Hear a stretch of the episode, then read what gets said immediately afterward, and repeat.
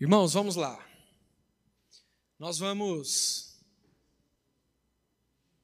continuar os nossos estudos. Nós já começamos aí, esse é o nosso décimo estudo, então já estamos há dez domingos conversando sobre aspectos da nossa teologia, aspectos sobre o que a gente crê, o que a gente não crê, tudo isso analisando biblicamente, resgatando alguns princípios que às vezes a gente esquece, né? E nós temos então caminhado nessa série Pensar no que se crê. Nos últimos domingos nós falamos sobre criação, queda e redenção, praticamente aí o resumo da história do evangelho, a história do povo de Deus como igreja, e já há dois domingos nós estamos falando sobre Jesus Cristo, né? Sobre cristologia, os aspectos que a Bíblia nos revela a respeito de Jesus. Quero lembrar você que você pode fazer sua pergunta ou um comentário, aquilo que você quiser participar, a ideia é que esse momento seja um pouco mais informal mesmo. Eu só peço que, se você for fazer perguntas ou comentários, ou quando a gente for dividir textos bíblicos entre nós, espere o microfone chegar até você, para o pessoal que está nos acompanhando de casa não ficar perdido no que está acontecendo, tá bom? Vamos lá, gente, nós vamos continuar então hoje falando sobre cristologia, né, o ser de Jesus Cristo. Quero lembrar a frase que nós é, tentamos até gravar no domingo passado, né?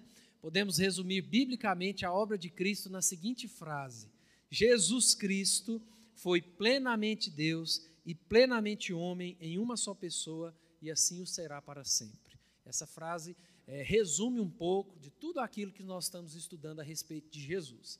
No domingo passado, nós falamos um pouco sobre a humanidade de Cristo, lembram?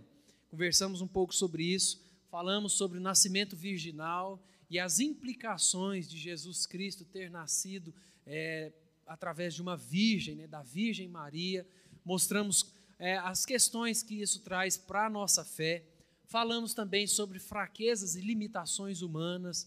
Jesus, como 100% Deus e 100% homem, também desfrutou então de fraquezas e limitações humanas. Nós vimos textos onde Jesus estava cansado, com sede, com fome, triste, alegre, tudo isso mostrando esse aspecto da humanidade de Cristo.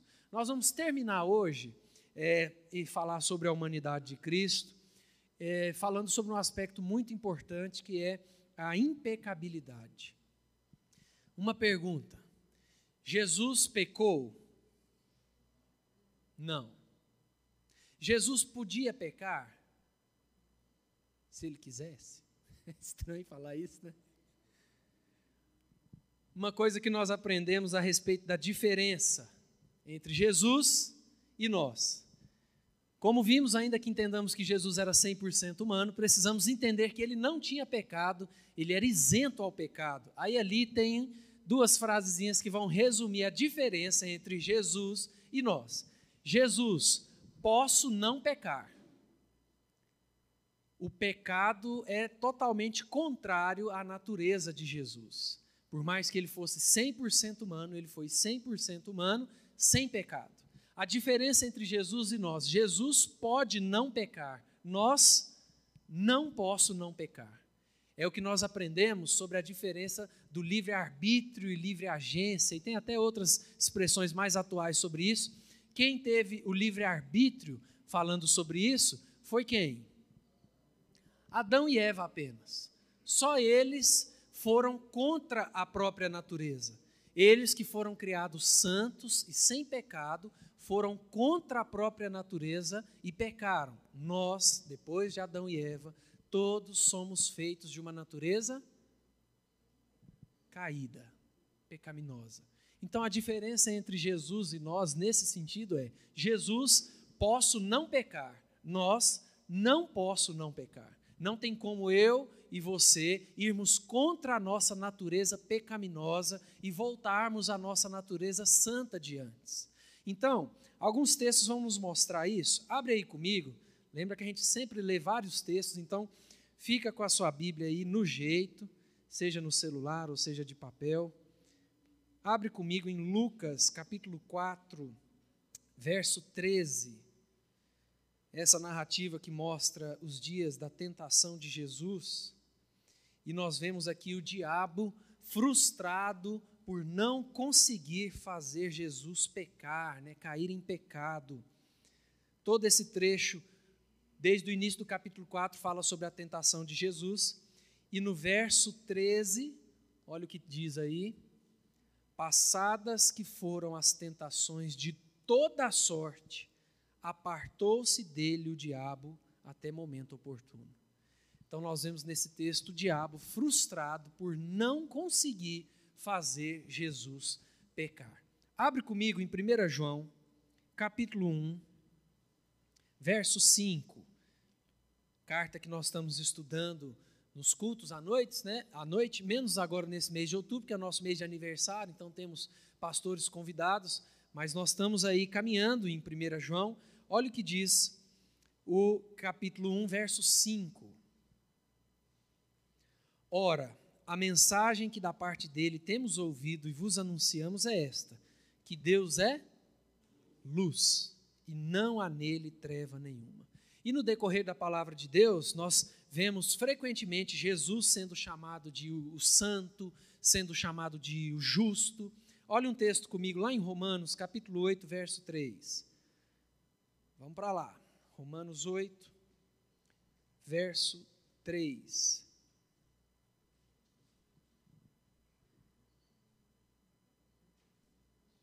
Romanos capítulo 8, verso 3, Paulo diz: Porquanto o que fora impossível à lei, no que estava enferma pela carne, isso fez Deus enviando o seu próprio filho em semelhança de carne pecaminosa e no tocante ao pecado, e com efeito condenou Deus na carne o pecado. Semelhante semelhança de carne pecaminosa e no tocante ao pecado. Por mais que Jesus, então, entendamos que das duas naturezas de Cristo, e uma delas ele era 100% homem, ele não pecou.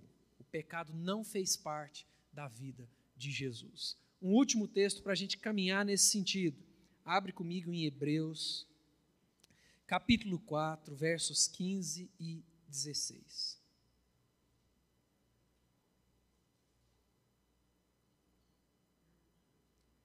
Hebreus 4, 15 e 16. O autor diz assim: Porque não temos sumo sacerdote que não possa compadecer-se das nossas fraquezas. Antes foi ele tentado em todas as coisas à nossa semelhança, mas sem pecado. Acheguemo-nos, portanto, confiadamente junto ao trono da graça a fim de recebermos misericórdia e acharmos graça para socorro em ocasião oportuna. Todas as vezes que Jesus foi tentado, a natureza dessa tentação era oferecer uma alternativa para que ele não precisasse sofrer, para que ele não precisasse passar por tanta humilhação e tanta dor, mas a palavra de Deus nos mostra que ele passou por tudo isso, sofreu e resistiu para ser o nosso sumo sacerdote para saber de fato aquilo que nós passamos e enfrentamos e poder falar para nós: no mundo tereis aflições, mas tem de bom ânimo, eu venci o mundo.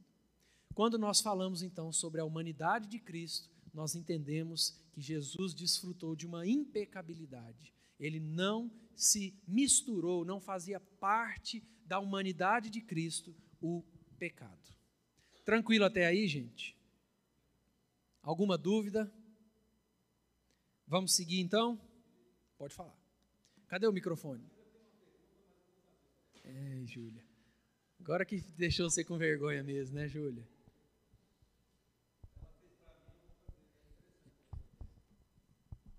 É, ela, a, a pergunta da Júlia é sobre a questão de tentação e pecado.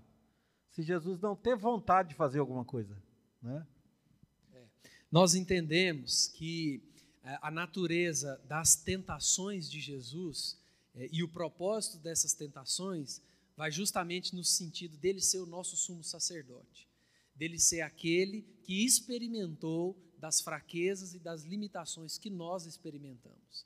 Mas nós entendemos na teologia que é totalmente incompatível o pecado com Jesus. Então, é ali aquela diferença. Jesus pode não pecar Então, esse sempre foi o propósito dele experimentar as tentações, a representatividade dele como nosso sumo sacerdote, nosso salvador.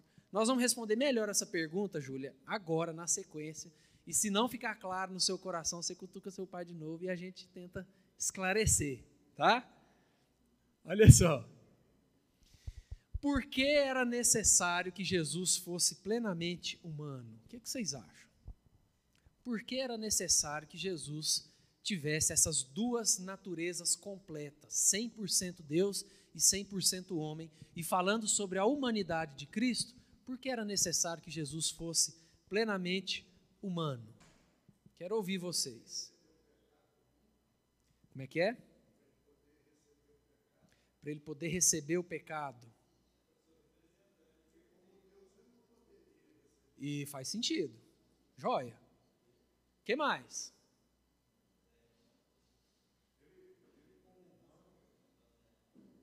Peraí, fala no microfone aí, porque senão o pessoal de casa briga comigo depois. É, Jesus Cristo como humano, ele, ele não era, ele era híbrido, né? Como? Híbrido, ele é Deus e humano ao mesmo tempo. Híbrido. Não, não. O que nós entendemos e que não vai entrar na nossa cabeça, né, de maneira clara, é que Jesus tinha duas naturezas distintas e completas numa só pessoa. Então é por isso aquela frasezinha que eu falei lá no início: Jesus foi e continua sendo para sempre, plenamente Deus e plenamente homem. É, existem algumas teorias que vão tentar dividir Jesus no meio, como se ele fosse um pouco Deus e um pouco homem. Não é isso que nós entendemos que a Bíblia nos revela. Ele era e continua sendo 100% Deus e 100% homem. Tá, se a necessidade dele ser humano é uma pergunta muito difícil, porque se Deus sabe o que, que é tudo, ele é onisciente, por que, que ele teve que se transformar em homem se ele conhece tudo? Essa é a pergunta. O que, que vocês acham? Fala, Damares. O Jairo hoje vai ser o diácono do Cooper hoje, né?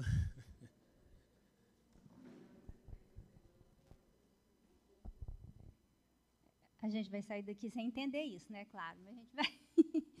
Olha, eu penso assim que é, para que ele fosse o cordeiro, não, não tinha como ele ser. Ele veio para cumprir a lei com perfeição. Se ele viesse para cumprir a lei com perfeição, como Deus, isso aí não fazia o menor sentido ele tinha que vir cumprir a lei como homem. Né? Agora, pensando assim, bem humanamente, mais raso, eu penso que para ele ser nosso advogado, nosso intercessor perfeito, viver é diferente de conhecer, né? Então, ele viver o que nós vivemos, as nossas tentações, o torna perfeito como nosso advogado e nosso intercessor. Então, eu Muito penso joia. nessas duas coisas. Muito jóia. Nós vamos caminhar aqui em três razões. E tudo que vocês falaram está certo, né? Inclusive, pegando esse gancho da Damares aqui, não é à toa que a Bíblia chama Jesus de segundo Adão. Ou seja, o homem que cumpriu o que o primeiro homem não conseguiu cumprir, né? de maneira resumida. Vamos lá. Primeira razão é que nos mostra necessário Jesus ser plenamente humano para possibilitar uma obediência representativa. Jesus era o nosso representante e obedeceu em nosso lugar aquilo que Adão falhou. Jesus cumpre o pacto de Deus para a salvação. O primeiro pacto que estava sobre a mão do homem, o pacto das obras, foi quebrado, e no segundo pacto, no pacto da graça para a salvação do homem pela misericórdia de Deus, Jesus pega essa dívida e cumpre e paga essa dívida. Olha comigo, Romanos capítulo 5, versos 18 e 19.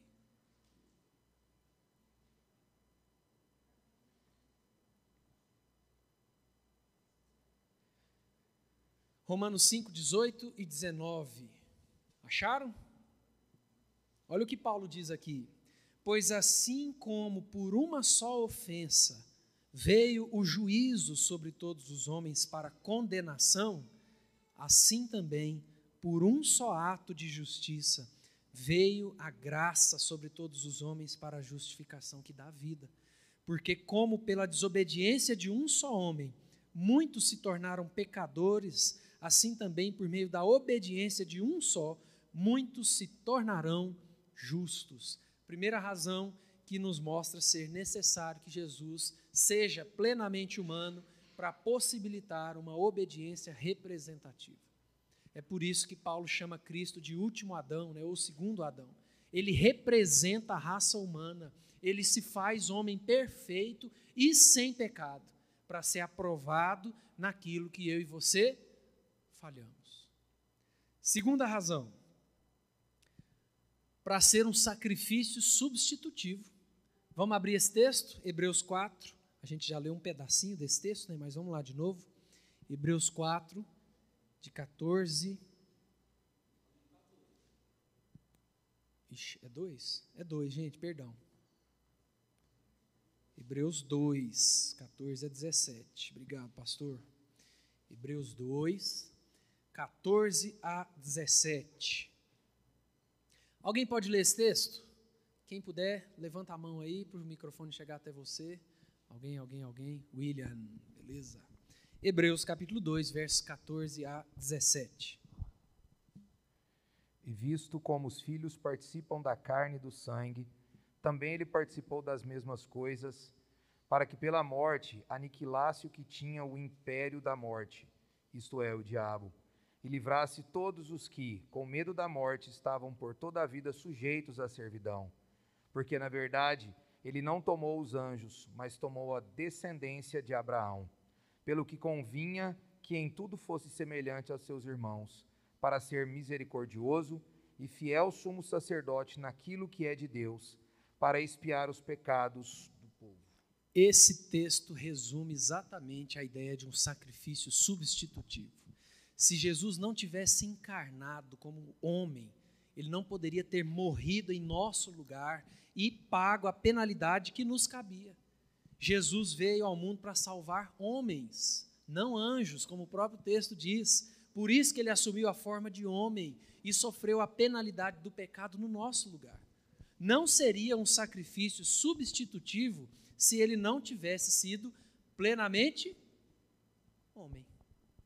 Terceira e última razão, para ser o nosso único mediador, para ser o único mediador entre Deus e os homens. Foi necessário que Jesus fosse plenamente o homem, para que ele fosse o único mediador, a única ponte de ligação e de conexão entre nós e Deus. Essa ponte, essa mediação que foi quebrada aonde, gente? Lá no Éden. Quando o pecado entra na história do homem, a ligação entre Deus e o homem é quebrada, o pacto das obras foi quebrado, foi desfeito, e um novo pacto foi feito, não mais baseado naquilo que a gente faz ou deixa de fazer, mas baseado em Jesus Cristo. Tranquilo, gente? Podemos caminhar? Espera aí, deixa, deixa o, o microfone chegar aí.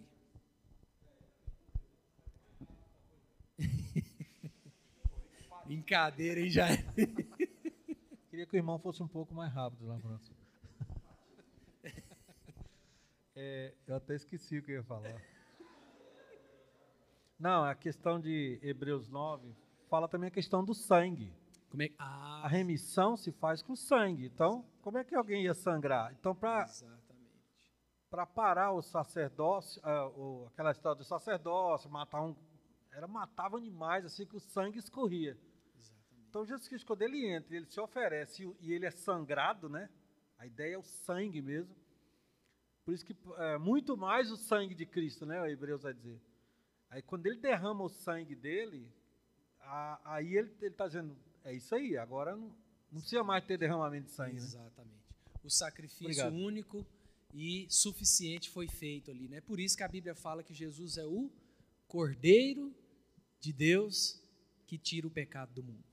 Todos aqueles rituais do Antigo Testamento, todas aquelas ordenanças de Deus para o seu povo, dos sacrifícios, a Páscoa, tudo estava apontando para o único sacrifício que aconteceria de uma vez por todas, Jesus Cristo.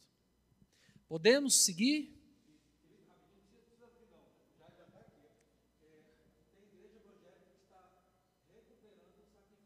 Tem, é, exatamente. Retornando coisas que já se cumpriram em Cristo, né? É interessante essa ideia do sangue, muito bem lembrada aí pelo pastor, porque o sangue tem uma representatividade muito forte no Evangelho, muito central no Evangelho. Eu lembro uma vez que a gente estava é, evangelizando, assim, começando a igreja de Pirinópolis. Eu ajudava de vez em quando lá o Racem, e estava começando as reuniões da igreja presbiteriana de Pirinópolis e tudo mais, e tinha uma família que eles eram cristãos, os pais, os filhos ainda não, é, depois todos se converteram, mas eles eram do Hare Krishna. E a religião Hare Krishna é uma religião muito colorida, muito bonita, cores vivas e tudo mais. E eu achei muito interessante um dia que a mãe veio conversar comigo sobre a conversão do filho mais velho deles. Que, como eles vieram dessa tradição muito colorida, muito viva e tudo mais, um dia a mãe falando para o filho de Jesus que Jesus morreu na cruz para salvar ele e tudo mais. E ele falou assim: Eu não posso entender um Deus que sangra. Que sangra. Olha que interessante a visão, né? Que eles eram de um ambiente de cores, aquela coisa toda, e vem trazendo um ambiente de um Deus que se torna homem frágil e sangra e morre. Né? E aí, com o tempo que a, a Cris foi trabalhando no coração do filho e mostrando a representatividade do sangue né, na, nossa, na nossa fé. Gente, Podemos seguir? Podemos caminhar? Vamos lá?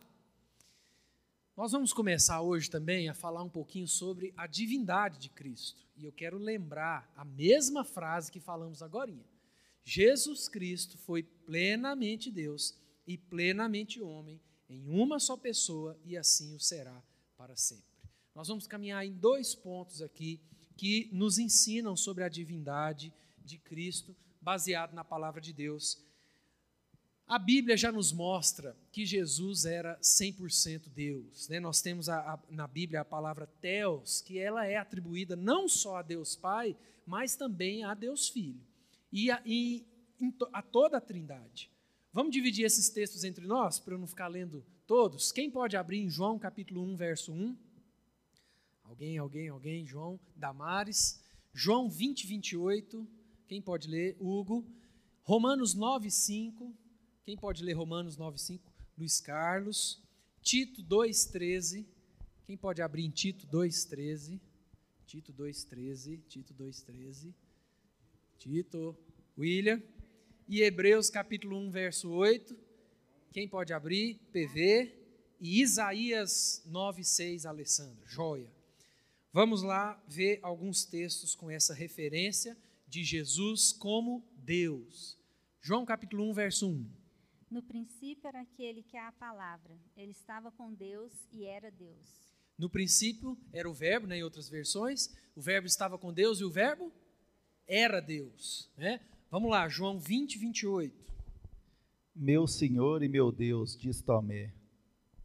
Lê, lê um, um, versículo antes, Hugo, só para a gente entender um pouquinho do, então disse a Tomé: Ponha seu dedo aqui e veja minhas mãos. Ponha sua mão na marca em meu lado. Não seja incrédulo, creia. Meu Senhor e meu Deus, disse Tomé. Então Olha, Jesus lhe disse: Você crê porque me viu. Felizes são aqueles que creem sem me ver. Olha o que Tomé diz para Jesus quando vê, né, Jesus ressurreto, Senhor meu e Deus meu. Vamos lá, Romanos 9, 5. É, quem, quem fica. Ah, aqui. Luiz Carlos, Romanos 9, 5. Deles são os patriarcas, e também deles descendente o Cristo, segundo a carne, o qual é sobre todos. Deus bendito para todo sempre. Amém. Deus bendito para todo sempre. Tito capítulo 2, verso 13, ficou com quem? Com William.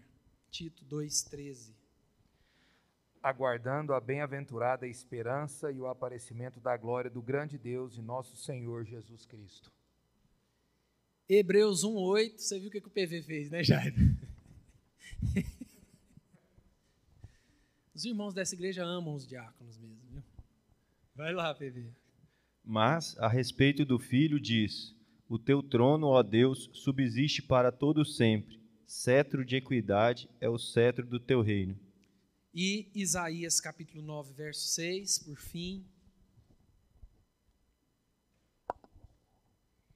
Porque um menino nos nasceu, um filho se nos deu.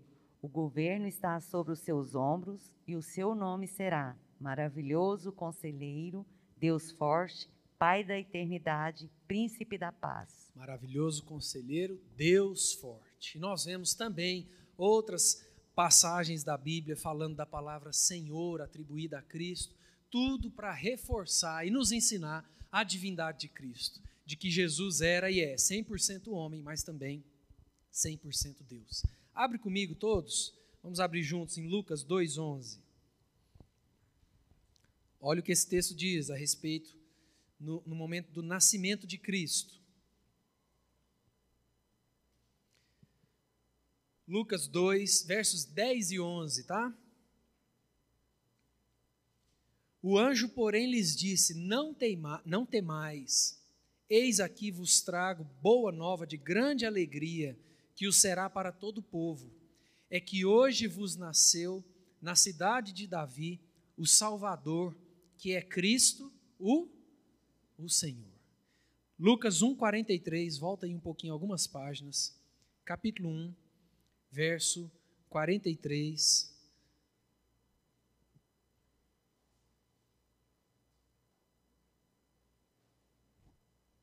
Vamos ver, vamos ler o bloco, né? 39 a 45. Olha só. Lucas capítulo 1, verso 39 a 45. Naqueles dias, dispondo-se Maria, foi apressadamente à região montanhosa, a uma cidade de Judá, entrou na casa de Zacarias e saudou Isabel. Ouvindo esta saudação de Maria, a criança lhe estremeceu no ventre. Então Isabel ficou possuída do Espírito Santo e exclamou em alta voz: Bendita és tu entre as mulheres, e bendito o fruto do teu ventre. Olha o verso 43. E de onde me provém que me venha visitar a mãe do meu Senhor? Isabel, ali com Maria grávida, tem essa revelação né, do Espírito Santo, quando ela diz: De onde me provém que venha visitar a mãe do meu Senhor. Nós poderíamos ter ainda outros textos bíblicos, né, que vão nos mostrar justamente a divindade de Cristo, de que Jesus foi e é 100% homem e 100% Deus. Outra questão que reforça a divindade de Cristo são os sinais de atributos de divindade. Nós vemos Jesus realizando sinais, fazendo coisas que são concernentes apenas a Deus. Por exemplo, nós vemos que a Bíblia nos ensina que Jesus era e é onipotente.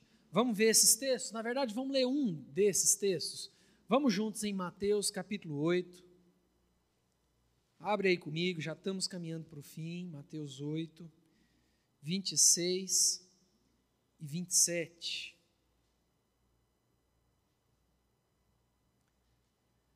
Perguntou-lhes então Jesus: por que sois tímidos, homens de pequena fé? E levantando-se, repreendeu os ventos e o mar, e fez-se grande bonança. E maravilharam-se os homens, dizendo: Quem é este que até os ventos e o mar lhe obedecem? Aqui, na travessia ali com os discípulos, o mar fica né, muito balançando por conta daquela tempestade, os discípulos com medo do barco virar, do barco afundar. Jesus levanta e ele repreende o vento e o mar e a natureza obedece o seu comando. A gente poderia ver vários outros textos que mostram esse atributo de Deus em Jesus, a onipotência. Jesus é onipotente. Abre comigo em João capítulo 2, verso 11. É muito interessante a gente falar sobre isso. Para nós pode parecer muito óbvio algumas coisas aqui, mas existem muitas heresias por aí que saem de uma má compreensão dessas questões.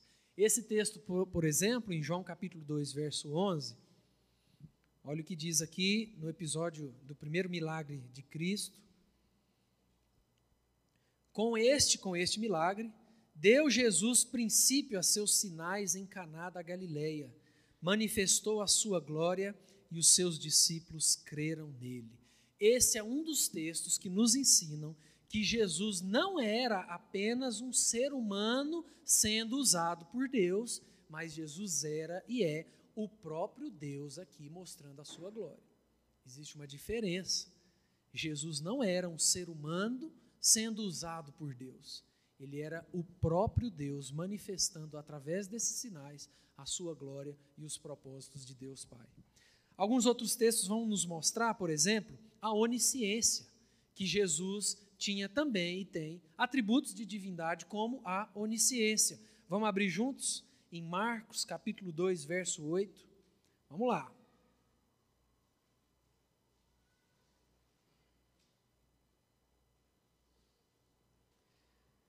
Marcos, capítulo 2, vamos ler do 5, tá? Verso 5 até o verso 10. Marcos 2, 5. Vendo-lhes a fé, Jesus disse ao paralítico: Filho, os teus pecados estão perdoados. Mas alguns dos escribas estavam assentados ali e arrazoavam em seu coração: Por que fala ele deste modo? Isso é blasfêmia. Quem pode perdoar pecados senão um que é Deus? E Jesus, percebendo logo por seu espírito que eles assim arrazoavam, disse-lhes: Por que arrazoais sobre estas coisas em vosso coração? Qual é mais fácil, dizer ao paralítico: Estão perdoados os teus pecados? Ou dizer: Levanta-te, toma o teu leito e anda? Ora, para que saibais que o Filho do Homem tem sobre a terra autoridade para perdoar pecados, disse ao paralítico: eu te mando, levanta-te, toma o teu leito e vai para a tua casa. Quando Jesus perdoa, né, salva aquele paralítico, se revela a ele de maneira salvífica, ele percebe, ele entende que alguns escribas estavam pensando né, coisas erradas a respeito dele, alguns escribas, alguns fariseus estavam ali com o coração né, duvidando da divindade, da veracidade, da missão de Jesus. E Jesus, então, sondando o coração daqueles escribas, vira para eles e fala: Por que, que vocês estão duvidando né, de quem eu sou, de quem eu digo ser? Então, para que vocês creiam que de fato eu sou o Filho de Deus, eu sou o Messias prometido, e aí ele vai e cura o paralítico, e o paralítico se levanta e sai andando. Nós vemos também um outro atributo que é a onipresença. Embora a gente não consiga entender como esse atributo se harmonizou em Cristo, nós vemos alguns textos que nos ensinam algumas coisas. Abre comigo em Mateus 18, 20. Quem pode abrir esse texto? Vamos dividir entre nós aqui esses dois textos. Alguém pode abrir, por favor, em Mateus 18, 20? Carol. E Mateus 28, 20. Quem pode abrir nesse texto? Mateus 28, 20. Quem pode ler? Mateus 28, 20. Alguém? Alguém? Damares? Joia. Vamos lá, Mateus 18, 20. É um é 18, 20, o outro é 28, 20. Será que está certo essas referências? Vê aí, Carol, lê para nós, por favor. Porque onde tiverem dois ou três reunidos em meu nome, ali estou no meio deles. Mateus 28, 20, Damares.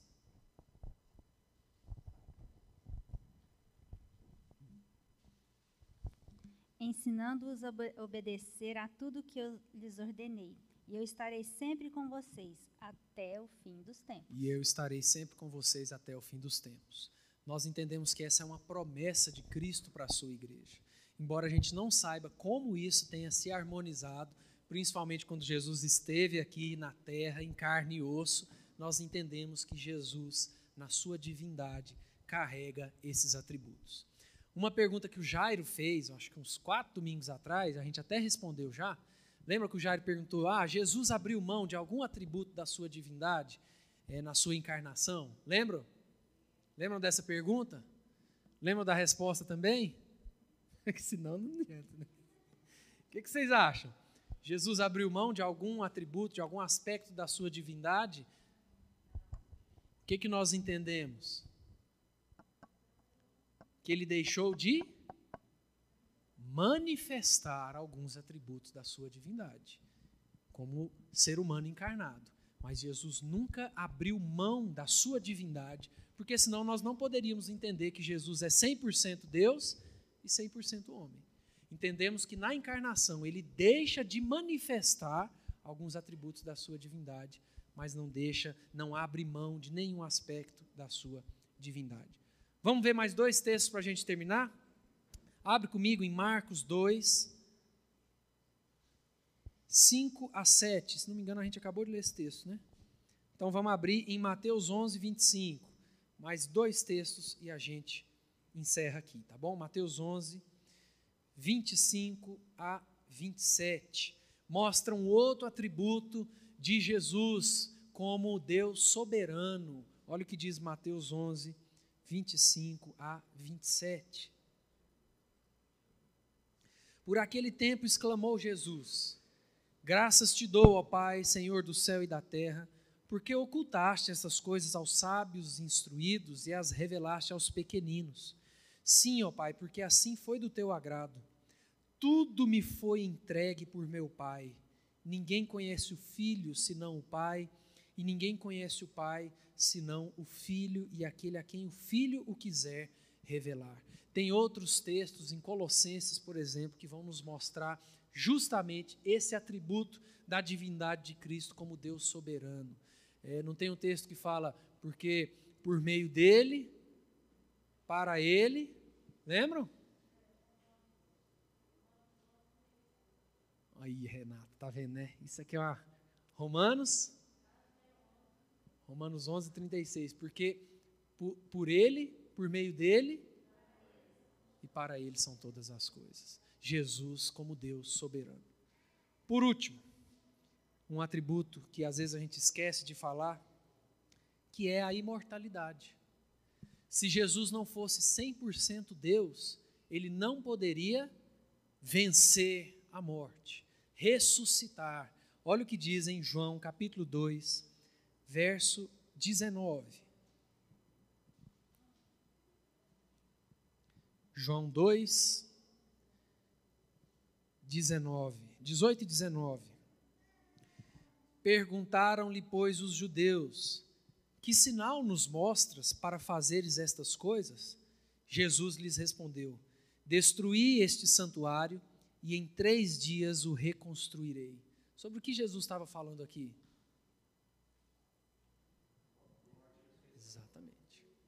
Sobre a sua morte e a sua ressurreição.